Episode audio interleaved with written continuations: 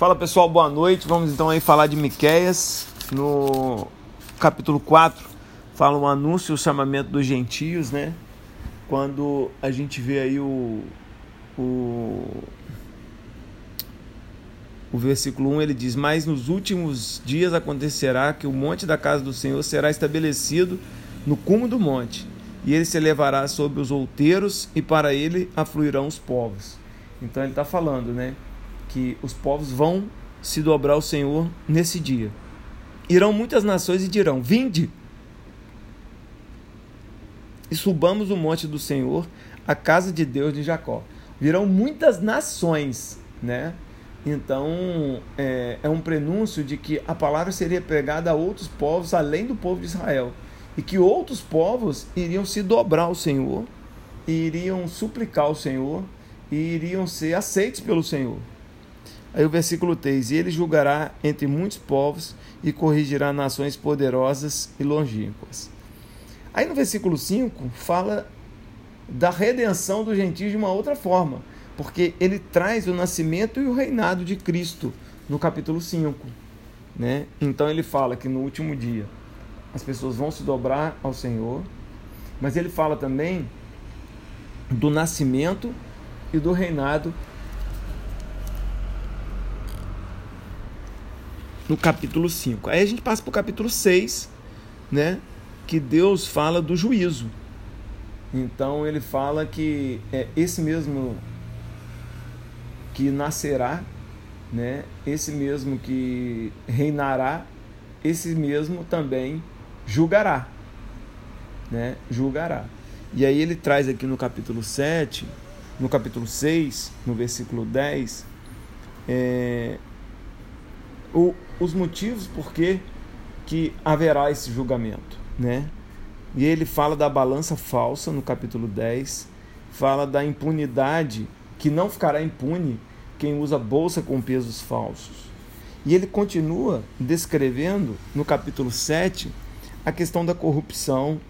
Ele fala é, diversos pecados ou diversas coisas que estão é, atrapalhando ou melhor, estão é, incomodando o Senhor.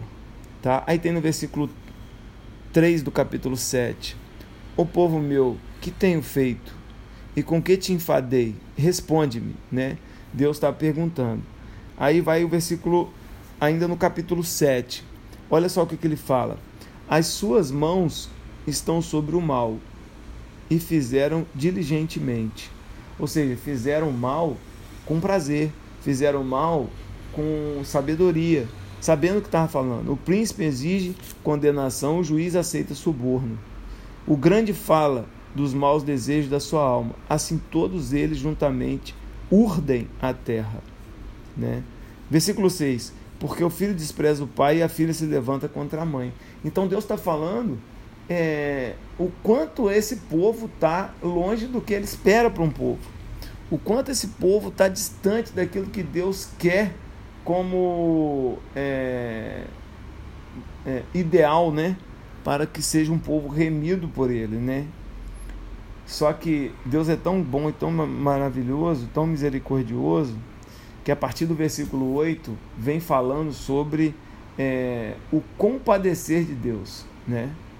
O, a misericórdia de Deus. E ele fala no 18 assim: Quem, ó Deus, é semelhante a ti, que perdoas a iniquidade e te esconde das transgressões? Né? Ou seja, é, que te esquece das transgressões. Né? Ou seja, quem é como o Senhor? Que esquece as nossas transgressões, esquece os nossos erros. Apesar da gente ter feito tudo isso, apesar da balança ser falsa, apesar do, da, do filho e, do, e da filha se virar contra o pai e a mãe, apesar de a gente fazer o mal diligentemente, ainda assim esse filho que nasceu, ainda assim esse filho que reinou, ainda assim esse filho que julgou, ele é misericordioso para nos dar uma sentença que a gente não merece, né? Mas que pela sua misericórdia ele ainda assim se compadece de nós. Então que eu e você possamos aprender com as histórias do profeta Miqueias, que a gente possa entender que a misericórdia de Deus é para todos, inclusive nós gentios, né? Nós que não fomos nascidos e gerados é, no povo de Israel. E graças a Deus que Miqueias é, previu, né? O, a redenção, digamos assim, dos gentios, o aceite dos gentios por parte do Senhor. Ainda bem que Miqueias é, previu tudo isso e hoje a gente pode desfrutar dessa misericórdia também, desse renovo também. Amém?